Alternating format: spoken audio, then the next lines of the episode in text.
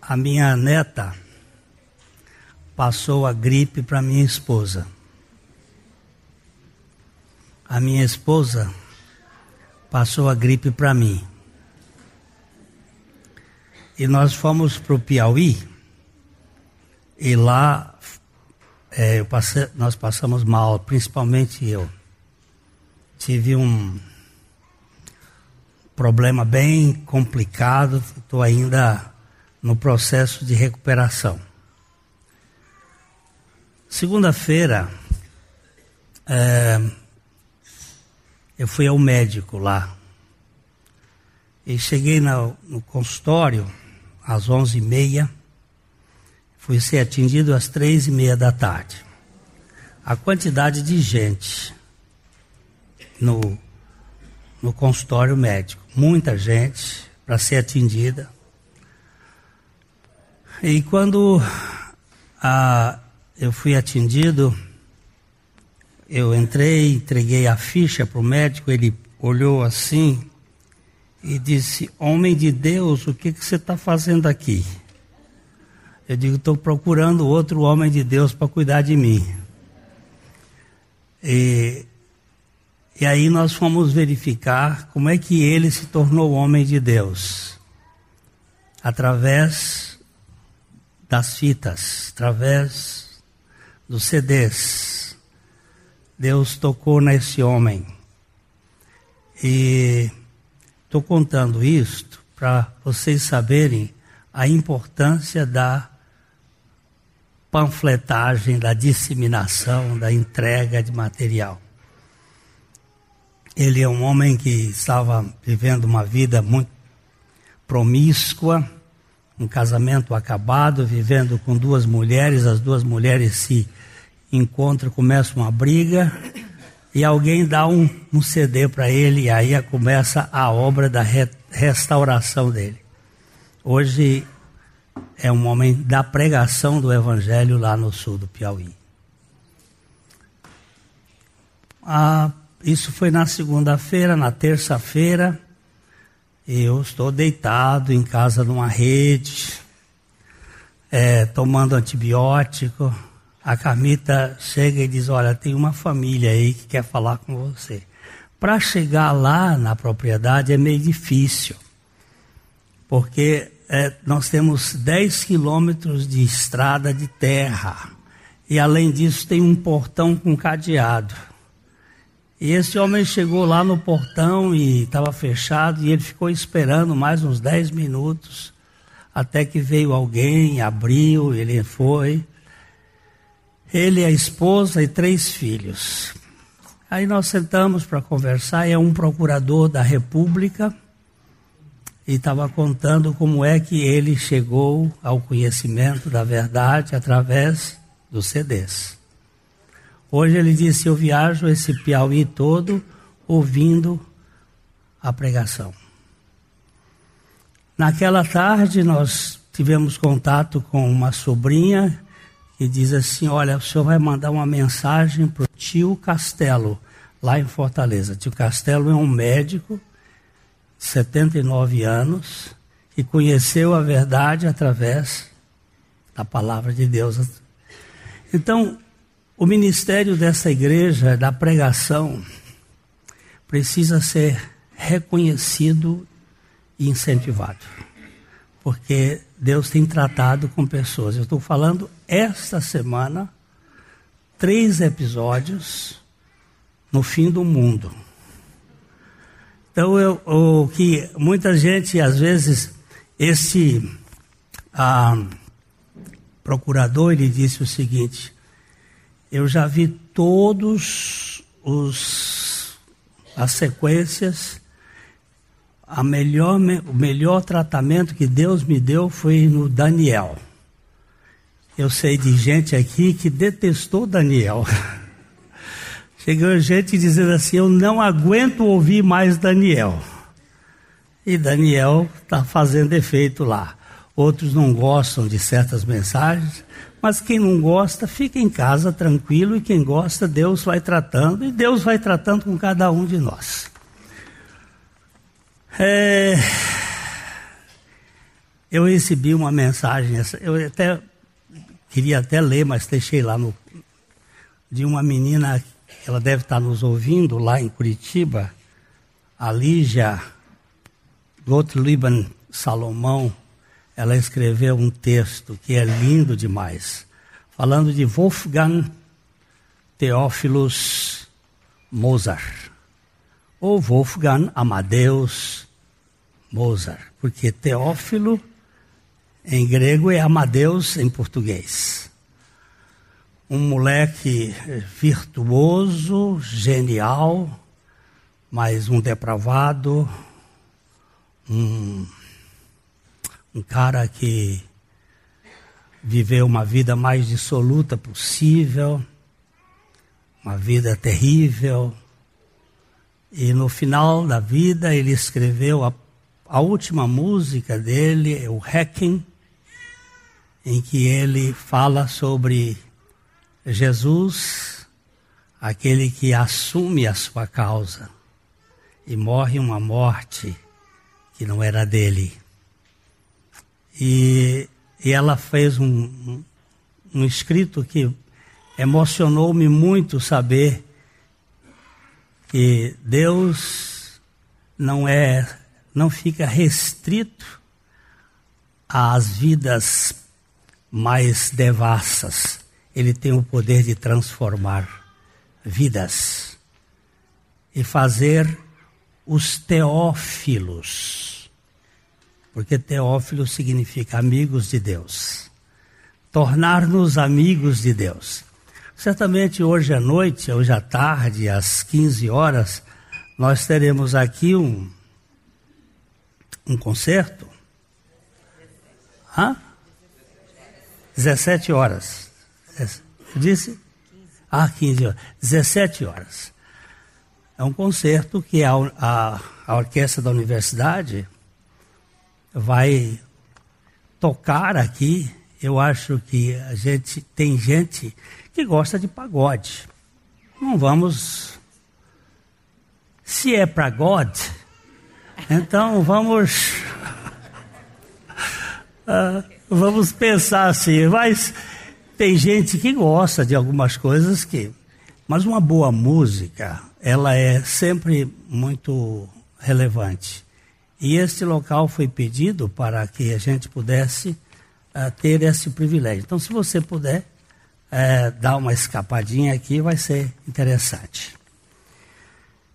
O que hoje nós queríamos tratar é uma espécie de parêntese nos nossos estudos sobre a mordomia, que ainda vem mais uns dois por aí, é a a solitude, a fome da alma.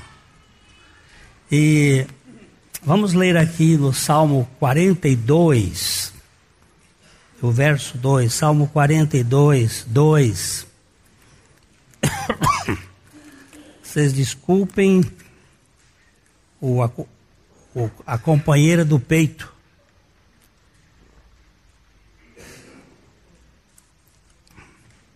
ela de vez em quando vai se manifestar. A tosse. Ah, vamos ler juntos Salmo 42, 2.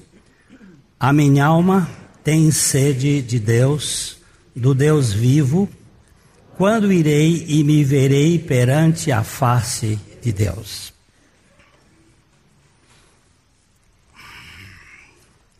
Pai, Fala conosco pela tua palavra. Edifica os nossos corações pelo teu espírito. Dá-nos a alegria da dependência do Senhor. Em nome de Jesus. Amém. Eu fui caçar alguns anos atrás na Argentina. Nós fomos para pregar num congresso. E houve uma informação no, nos pastores de que nós seríamos pregadores de perfeccionismo e impecabilidade. E cancelaram o encontro. Nós já estávamos lá pela Argentina e os nossos amigos nos levaram para caçar. Ele me perguntou: Você já caçou na vida? Eu digo: Quando menino eu era caçador. Eu tinha uma espingarda e caçava bastante. E eu disse: Eu vou dar um tiro. Se eu pegar, vai ser. E fui caçar. Lá na caceria, é, nós fomos caçar cervo. E na mata eu comecei a ouvir o bramido do cervo. Como brama o cervo pelas correntes das águas. Assim a minha alma tem sede de ti, ó Deus. Eu estava com o telefone celular no bolso, é, telefone celular desligados, mas com Wi-Fi, com forma de. Eu disse: que, que será isso? Peguei a Bíblia, eu tenho uma Bíblia Oliver Tree, que é muito interessante. Peguei a Bíblia e comecei a examinar este salmo. O que, que significa como o servo brama pelas correntes das águas? Está vendo microfonia aqui. Como o servo brama pelas correntes das águas. O que, que é isto? Aí fui, fui pesquisar e lá no texto mostra uma coisa como que cheiro de urina.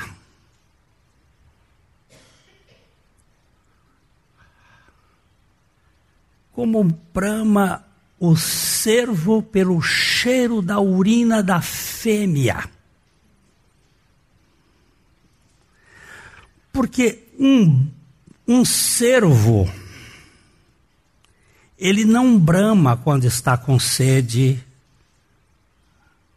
na beira d'água, porque na beira d'água está o predador. O leão, a hiena e o cervo. Ele não é doido. Ele pode estar com sede, mas ele não pode estar berrando aí à torta e à direita, que senão ele vai ser identificado onde ele está. Quando é que o cervo brama? Que corrente de águas é esta que o cervo brama? É pela intimidade com a fêmea. Então nós escutávamos o servo bramar ou bramir lá dentro de um canto. Bó, e daqui a pouco ele bramava de novo. Era procurando intimidade.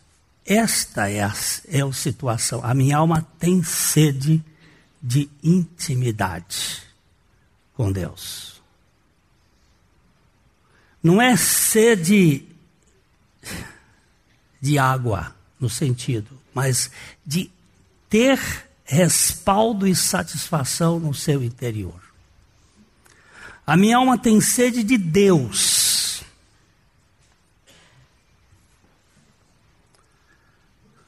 E do Deus vivo. E aí ele faz a pergunta: quando irei e me verei perante a face de Deus? Todos nós que já estamos mais amadurecidos temos fome de alimento sólido todos os dias. Fome biológica.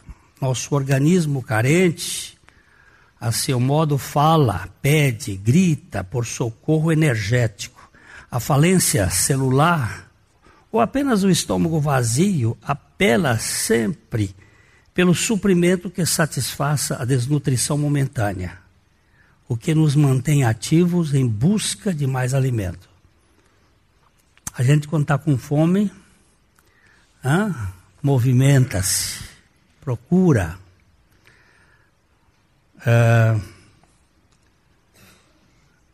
A fome é esse estado biológico que demanda a nutrição adequada para que se mantenha vivo o organismo. Sem fome, normalmente não se busca o alimento. A anorexia restringe a ida à mesa e a falta de alimento extenua e mata.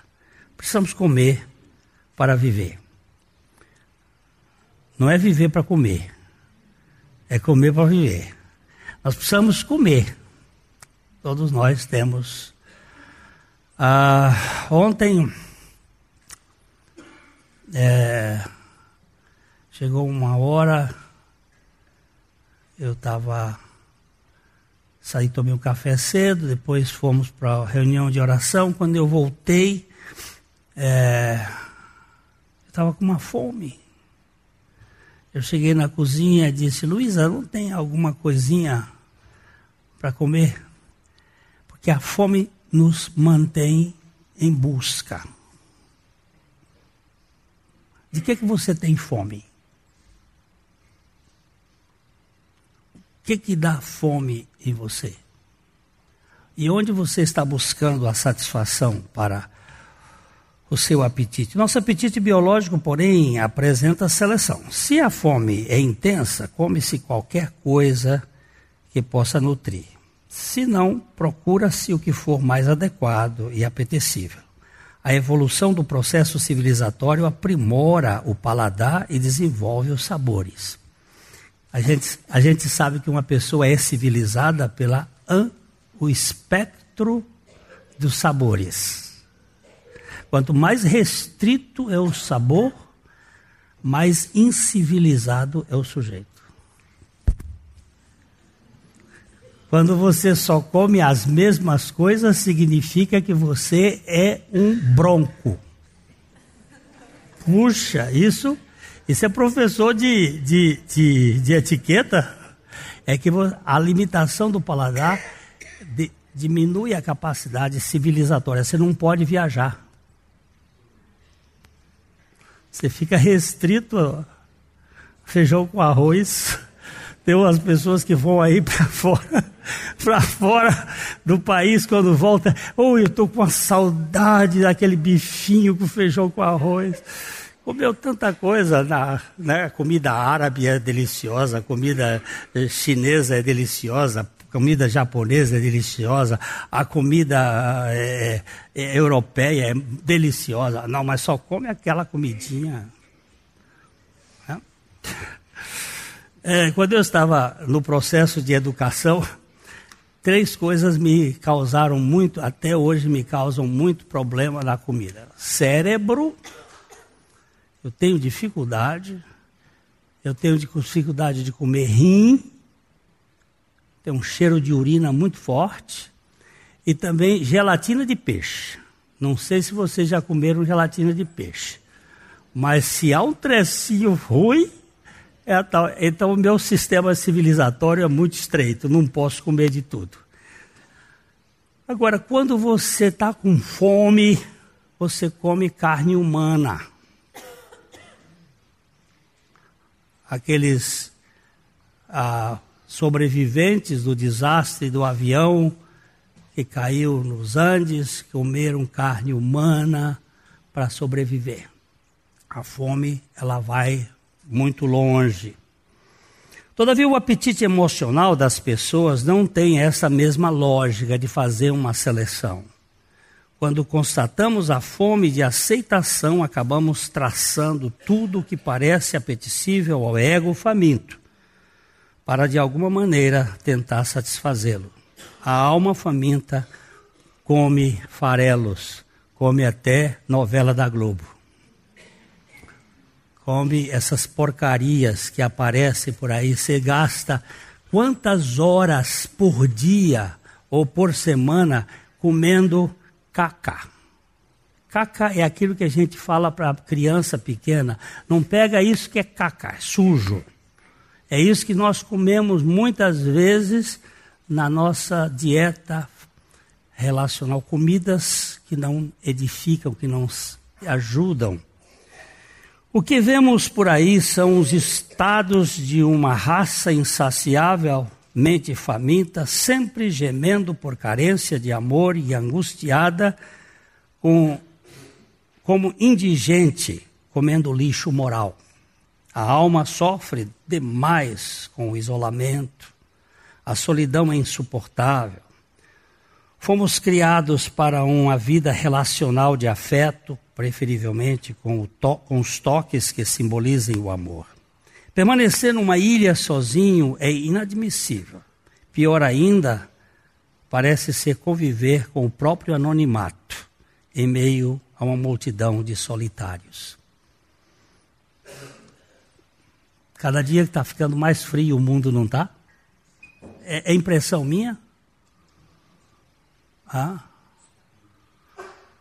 O, o tal do, do nosso aparelho é, celular, alguém estava comentando ontem, numa mesa tinham 12, 12 pessoas, não era, Fernando? O, o, o Carlão, 12 pessoas, né? Tinham dois, numa sala de espera, tinham dois que estavam sem celular. Os outros todos. Tem aquele, aquele videozinho dos netos que foram visitar a avó. Era uma, uma renca de netos, acho que bem uns oito, dez. E foram visitar a avó, a avó estava lá sentada e cada um. Viemos aqui para visitar a vovó. é, o contato visual é o principal responsável pela retirada do problema do autismo. Hoje nós temos autismo biológico, autismo é, produzido pelas células e o autismo funcional. O autismo funcional ele é produzido por ausência de olhares. Eu não olho no seu olho, fico olhando no quê? A mãe dá mamar para o filho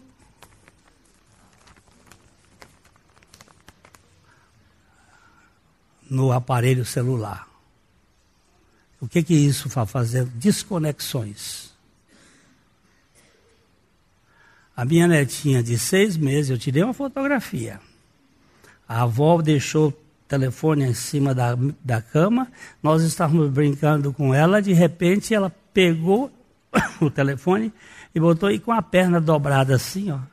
Eu disse, aí eu bati, eu disse, meu Deus, essa menina tem que tirar esse telefone dela urgentemente. Senão ela vai virar um ser nas mônadas de Leibniz ou no iclor de Sartre, num buraco sem portas, sem janela, sem relacionamento. Esse mundo sem alguma prosa de valor aqui e ali é um deserto barulhento. Por outro lado, não ser ninguém no terreiro da senzala é um horror. Como podemos viver no ostracismo, isto é, viver como exilados de aceitação ou de significado?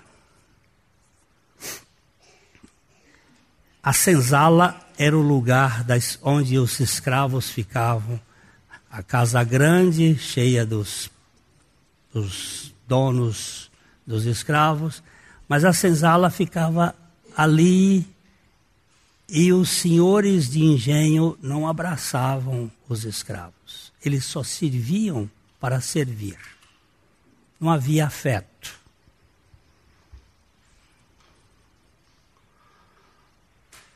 Há um, um, mundo hoje de frieza em que nós usamos as pessoas, mas não nos relacionamos com as pessoas. Deixe-me perguntar: onde você tem buscado a nutrição para a sua alma? Só não venham com conversa fiada. O que tem matado a sua fome de ser aceito ou aceita? Onde você tem construído a sua real identidade pessoal? Em si mesmo, nos outros ou no amor incondicional de Abba? Aqui estão os três vetores que podem definir a nossa busca: autonomia, quando eu busco a satisfação em mim mesmo. Heteronomia, quando o outro vai ser a minha norma. Ou teonomia, onde eu vou buscar em Deus Deus vai satisfazer a minha fome.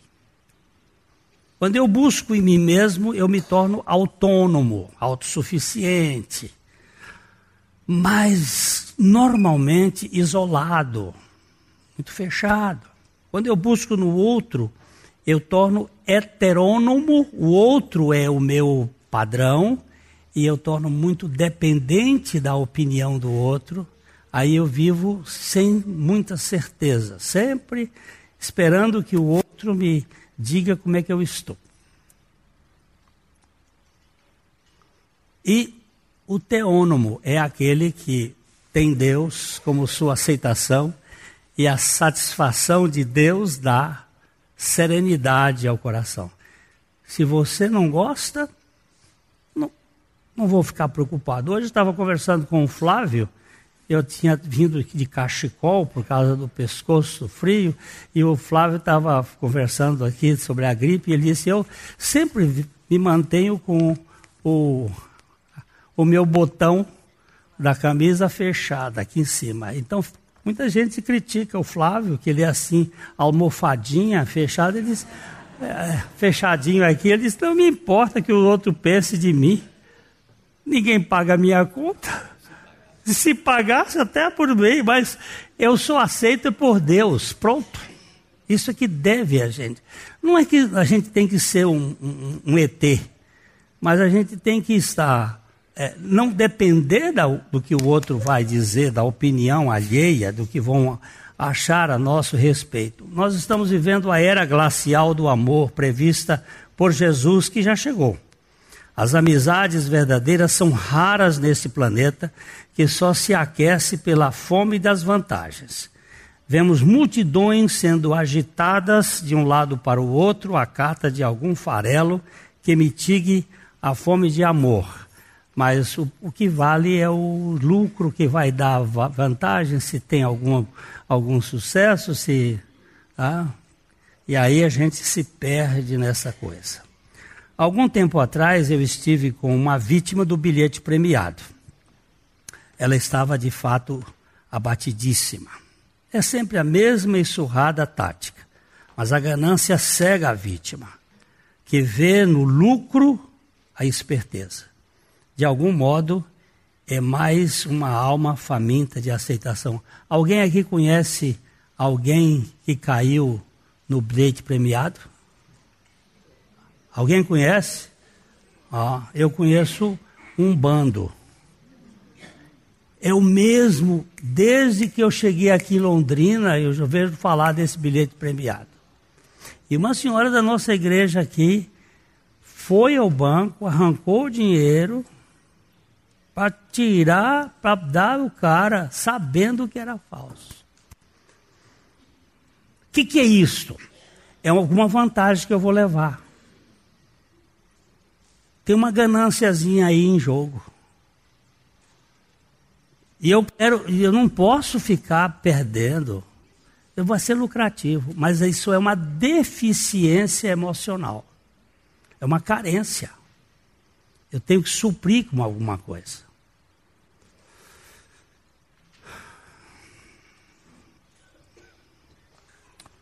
Desde que em solitude, agora. Hein? Não, eu já li aqui a minha amiga, a minha irmã que teve fome de e foi no, caiu no bilhete premiado. A, a, a, minha esposa tem uma colega que a, a moça estou dizendo, eu estou dizendo de nível universitário, doutorado, com mestrado, tudo. É, a, a, a, pessoa lá no banco dizia assim, Dona Fulana, não, Dona Fulana, não. E ela parece que tem uma hipnose. E a pessoa fica, não, ela tem um desejo. De... Até que, enfim, conseguiram amainar, mas é difícil. Teve uma aqui, o filho te, correu, pegou as joias da mãe da mão do, do cara, ele passou, quando ela entregou a, a coisa com as joias, ele veio andando de bicicleta e, e saiu correndo e foi embora. Membro aqui da igreja. povo que tem cabeça e que cai na conversa. Mas é, são as carências da gente. Desde que em solitude eu fui impulsionado a considerar-me aceito por aquele que me quer, sem motivo aparente, ainda que eu jamais o tenha querido voluntariamente. Isso aqui me assusta, saber que Deus me quer. Deus me quer. Um dia eu perguntei para ele assim: O senhor me ama, eu já li na tua palavra, mas o senhor gosta de mim?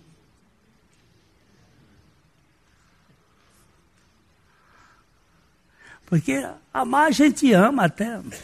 Ah. Mas gosta de mim? O senhor me quer? E aquilo foi: Eu te quero tanto que eu te busquei na cruz. Eu te quero para mim mesmo. Desde que, fui, que me foi revelado que o amor de Abba não é uma troca barata de favores e que a sua vigência não tem tempo de validade, minha alma passou por um estágio de nutrição sem precedentes. Ela tem fome daquilo que a satisfaz e a alimenta tenho fome dele. Tenho fome e tenho vontade de ficar com ele. Ah, a minha filha outro dia disse assim, pai, quando você está com o Felipe, Felipe é o nosso netinho, eu sou desconsiderada. Ele nem me olha. Eu sei que Deus não é avô, mas o amor dele é um amor de avô. É um, um amor assim que não sufoca, que não cobra, que não manipula, que não encabresta, que não põe regras para. que deixa até o sujeito falir, como foi o caso do filho pródigo. Deixa ele falir. Porque onde ele for, eu vou. E eu vou trazê-lo para mim de modo voluntário. E ele vai encontrar no meu amor incondicional a forma de descanso. Isso, isso para mim é tremendo. Agora que eu já estou começando a comer essa papinha de bebê para a alma, mas sem este papo furado de reciprocidade bancária, segundo o qual precisamos corresponder à vantagem obtida, nesse caso, a esmola da graça, eu fiquei muito mais feliz com a descoberta de Gerald Coates, quando ele disse: Deus não está decepcionado com você, porque ele nunca teve ilusões a seu respeito. Que maravilha de cardápio, hein? Deus me ama e isso basta. Deus me ama. Quando eu leio uh, Brennan Manning, eu chega, chega danço. Construo a minha identidade, não no que eu sei, não no que eu, que eu tenho, não no que eu faço, não no que isso, mas na certeza de que Deus me ama. Deus me ama. Isso é maravilhoso. Isso é maravilhoso. Nada pode ser mais enriquecedor. A alma precisa ser satisfeita com amor ágape. Vamos ler essa mensagem aqui, essa, esse texto de 1 Coríntios, capítulo 13, de 5 a 7, na versão A Mensagem, que é uma versão uh, do. do um, uma Bíblia mais uh, fácil, é contemporânea, é fácil de ler, né? Vamos lá, juntos? Este amor nunca desiste. Ele se preocupa mais com os outros que consigo mesmo. O amor não quer o que não tem. O amor não é snob. Não tem a mente soberba. Não se põe sobre os outros. Não age na base do eu primeiro. Não perde as estribeiras não contabiliza os pecados dos outros, não festeja quando os outros rastejam, tem prazer em desabrochar da verdade, tolera qualquer coisa, confia sempre em Deus, sempre procura o melhor, nunca olha para trás, mas prossiga até o fim. Isso é, isso é gostoso, não é? Isso é muito gostoso. Permanecer quieto no colo amoroso do pai é uma façanha fora de série. Isso só acontece quando o filho, aceito pela graça plena, para de se debater no vazio da fome da alma. Nada pode ser mais significativo do que você nutrir a sua personalidade com este amor destituído de exigências, correspondências ou reciprocidades virtuosas. É, essa questão da virtuosa, a gente quer ter pessoas virtuosas para poderem ser amadas pelo virtuosismo do que ele faz, do que ele. E, e não pela pessoa. E não pela pessoa.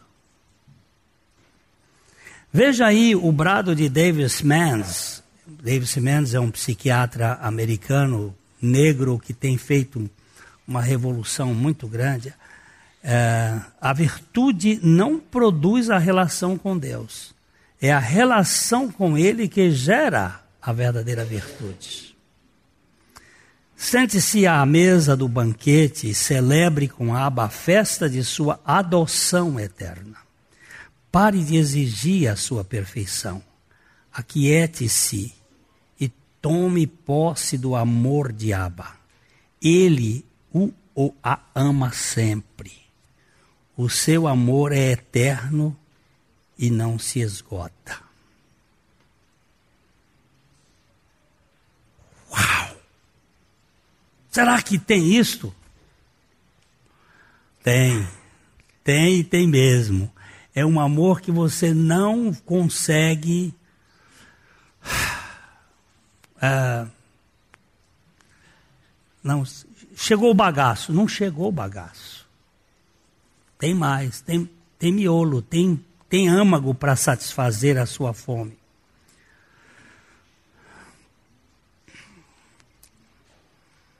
Michael, Michael Phelps, nadador norte-americano que conquistou 37 recordes mundiais e o maior número de medalhas de ouro olímpicas numa única edição.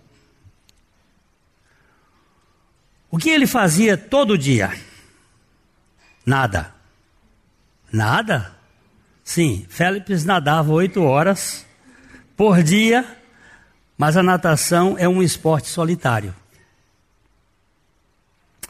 Ele nadou muito e conquistou muitos prêmios e recordes mesmo assim, teve depressão. Phelps tentou se matar. Mas aí alguém contou para ele a respeito de Jesus. Filho de família judia, sempre top dos tops,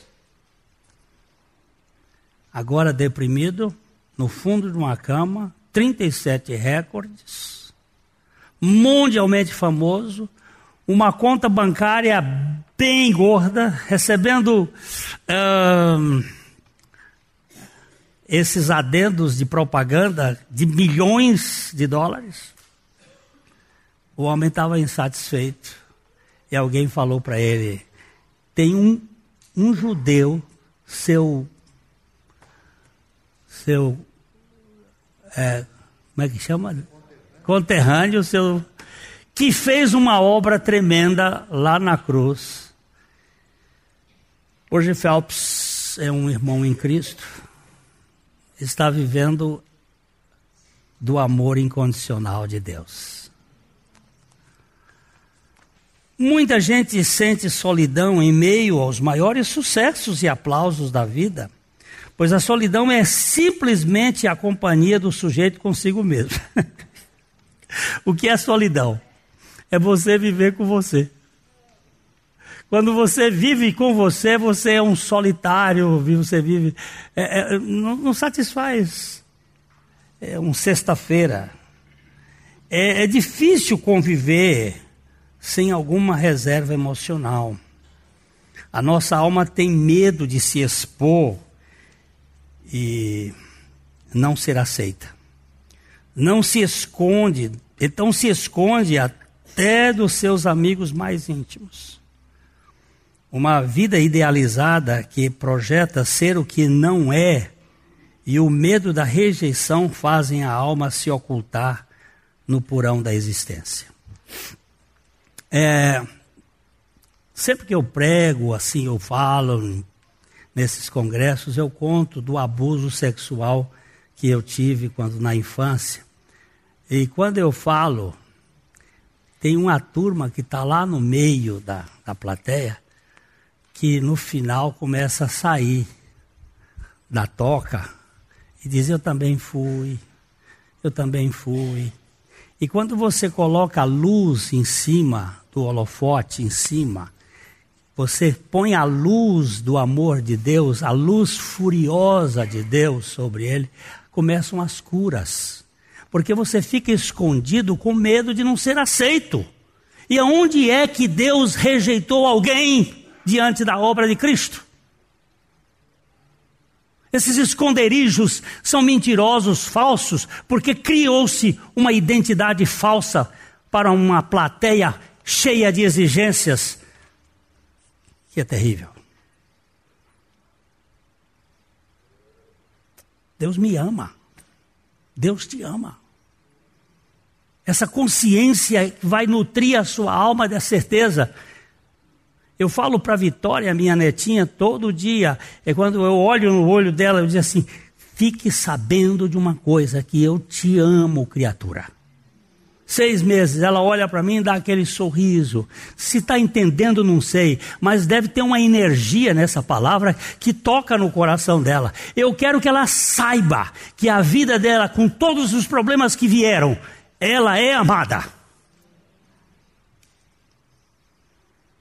Porque se você não, não for amado, você vai ser paparicado, vai, ser, vai procurar chamar atenção através de problemas. Eu te, citei uma frase outro dia aqui, que aquele que procura defeitos não encontra outra coisa que não seja defeitos. Aquele que só está querendo ver defeito, encontrar defeito, ele só acha defeitos. Mas aquele que procura alguma virtude, vê os defeitos e vai para as virtudes e louva a Deus por elas. Ele não fica atrelado aos defeitos. Ele vai procurar alguma coisa boa lá e vai ver. Dizem que, na, nas lendas, nas histórias, Jesus estava andando com os discípulos pelos caminhos da Galileia e de repente tinha um cachorro morto e o cachorro estava podre. É lenda, por favor, não tem na Bíblia isso, não. É história, é lenda. Aí diz que passou Jesus, eh, os discípulos e Pedro, que era o mais afoito, disse assim: Mas que cachorro podre, fedido. O outro fez uma crítica. E Jesus passou e disse: Mas que dentes lindos tinha esse cão. Ou seja, no meio da carniça, Jesus foi ver alguma coisa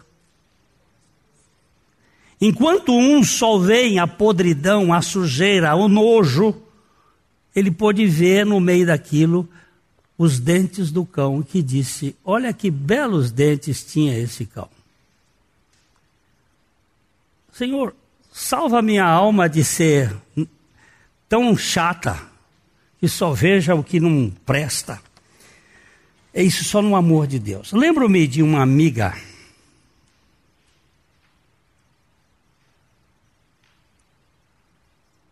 aqui, que parecia centrada, adequada, fazendo parte de um grupo seleto de amigas hiperlegais, mas cometeu suicídio.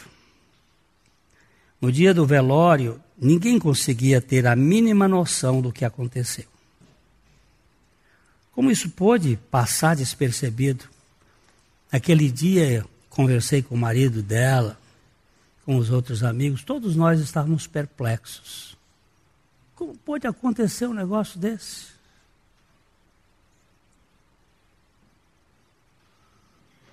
Na, na semana anterior, ela teve na nossa casa, numa, numa celebração toda alegre, escondendo a dor da alma, a dor que mora na alma e desfaz cada ilusão que nasce, tudo que punge, tudo que devora o coração no rosto se estampasse. Se o espírito que chora visse através da máscara da face, quanta gente que inveja agora nos causa, então piedade nos causasse. Está lá dentro uma dor terrível que a gente esconde.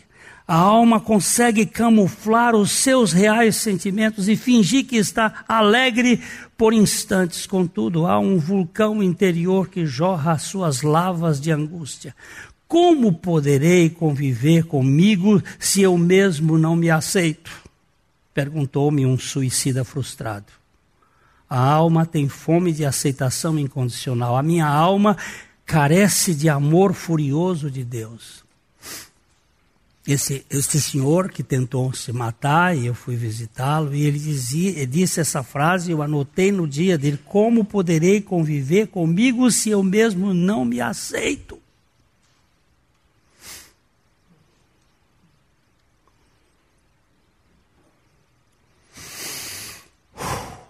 O salmista entendeu o drama existencial no Salmo 62, 1, quando ele diz: Somente em Deus, ó minha alma, espera silenciosa, dele vem a minha salvação. E aqui eu quero, eu quero colocar a questão da solitude.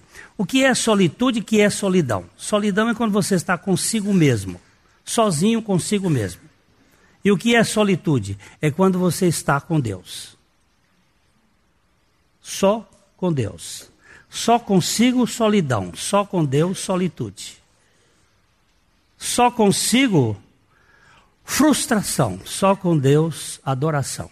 Quando você for ficar só com Deus, procure um lugar para você sentar, botar a coluna bem assim, é, Pode botar as mãos na perna. Respira fundo e aí começa a declarar: Pai, eu preciso de Ti, preciso conhecer a Ti. E fique com Deus quieto só olhando para Deus, a sua mente vai viajar por vários lugares, ela muda, a mente ela é barulhenta, ela dança, ela sai, ela, ela corre de um lado para o outro. Mas no exercício, quando eu faço exercício, no primeiro dia que eu faço, eu tenho acidose, tenho dores, mas eu vou fazendo, daqui a pouco as dores vão diminuindo, eu vou fazendo, daqui a pouco quando eu vou, até que tenha um momento de eu ficar mais tranquilo na presença de Deus. A minha alma espera silenciosa. Dele vem a minha salvação. Da solidão à solitude em busca da verdadeira identidade pessoal. Sozinho comigo eu me desespero, mas a sós com Deus a minha alma descansa por ter encontrado o amor sem fronteiras. A Trindade é a rocha sólida debaixo dos meus pés. É um espaço para minha alma respirar. É castelo invencível. Não há como eu ser derrotado. Se Abba for de fato no, o nosso refúgio, não seremos dependentes de companhias das pessoas para amenizar a nossa solidão pois em solitude temos plena comunhão de Emanuel. Preste bem atenção aqui, nós damos um detalhezinho Emanuel para depois puxar um pouquinho mais para dentro. Emanuel é Deus conosco. Mas nós precisamos de uma revelação um pouquinho maior. A minha alma, contudo, aspira mais do que Deus conosco. Ele aspira, a, ela aspira a Ele. A fome é íntima, a alma tem fome de Deus nela. Eu o quero internalizado para não correr o risco do Éden quando Adão perdeu a comunhão com o Criador. Lá Deus estava fora. Aqui ele está em mim, sua morada. Vamos ler João 14, 23. Disse Jesus: Se alguém me ama, guardará a minha palavra, e meu Pai o amará, e viremos para ele e faremos com ele morada. No Éden, Deus e o homem. De repente, na viração da tarde, o homem caiu fora, Deus estava fora, mas depois do Pentecostes, onde é que Deus vem estar? Hum? Em nós. Quando você leva uma mulher grávida, você leva o neném junto. Deus aí incorpora-se em nós. Não precisamos de uma chupeta dos elogios e não precisamos temer as críticas. Temos leite que nos mata a fome todos os dias. Deus nos ama e isso é suficiente. Basta que, Salmo 131, 2, acalme e aquiete a sua alma como uma criança amamentada no colo da sua mãe. Sim, minha alma dentro de mim é como essa criança amamentada. Maria. Você às vezes fica, fica nervosa, não fica, Maria? Com aquele mundo de menina, de, ela tem três filhas Maria. Ela é Maria e três filhas Maria. Maria Fernanda é ela. Maria Isabel, Maria Luísa Maria Beatriz, a casa das quatro Marias. Agora você não vai encontrar descanso com esse marido. Isso é uma praga. Você não vai encontrar descanso com o filho, você só vai encontrar descanso com o Senhor. É Ele que é o teu descanso. É Ele que é a tua paz. É Ele que vai dar sentido à tua vida, Maria, e à minha. Esse texto aqui é muito lindo. Guarda como uma criança amamentada no colo da sua mãe. Na solitude com o Altíssimo está a vitória sobre a solidão. Cristo não nos salvou apenas do pecado, mas também da solidão. Para que nós vivêssemos em comunhão com Ele em solitude. Ainda que sozinhos, mas em Sua companhia. Não estamos sós. A presença de Deus se nutre na intimidade e no silêncio da alma. Para a J.B. Dukan, Deus ainda se manifesta em ocasiões nas quais encontra alguém suficientemente quieto para ouvir e solitário o bastante para prestar atenção. Pare de movimentar-se por aí para ouvir a voz do Senhor. Aquiete-se e ele falará no seu interior. Zacarias capítulo 2, versículo 3 diz: Cale-se toda a carne diante do Senhor porque ele está se levantando de sua santa morada. Se você quiser ouvir a voz do Pai, aquiete-se no seu íntimo e deixe o Espírito falar com você. Salmo 46, 10. Aquietai-vos e sabei que eu sou Deus, sou exaltado entre as nações, sou exaltado na terra. Pare e ouça. Agora você vai me dizer assim, Marlene, mas isso é difícil. Muito. Muito mais difícil do que você correr num autódromo com vários competidores. Você tem muito mais capacidade, porque a quietude é um milagre de Deus. A Livraria PIB Londrina procura selecionar cuidadosamente seus títulos e autores a fim de oferecer um conteúdo alinhado com o Evangelho de Jesus Cristo. Bíblias, livros de teologia, devocionais, literatura infantil, biografias, comentários bíblicos e muito mais. Dispomos também de um acervo de CDs e DVDs das mais de 5 mil mensagens ministradas na primeira Igreja Batista em Londrina. Visite a Livraria PIB Londrina e conheça ainda mais. Livraria PIB Londrina, de segunda a sexta, das 13h30 às 18 horas. Endereço na Avenida Paraná, 76A, próximo ao Calçadão, bem no centro de Londrina. Ligue para 3372 8921 ou acesse o site www.livrariapiblondrina.com.br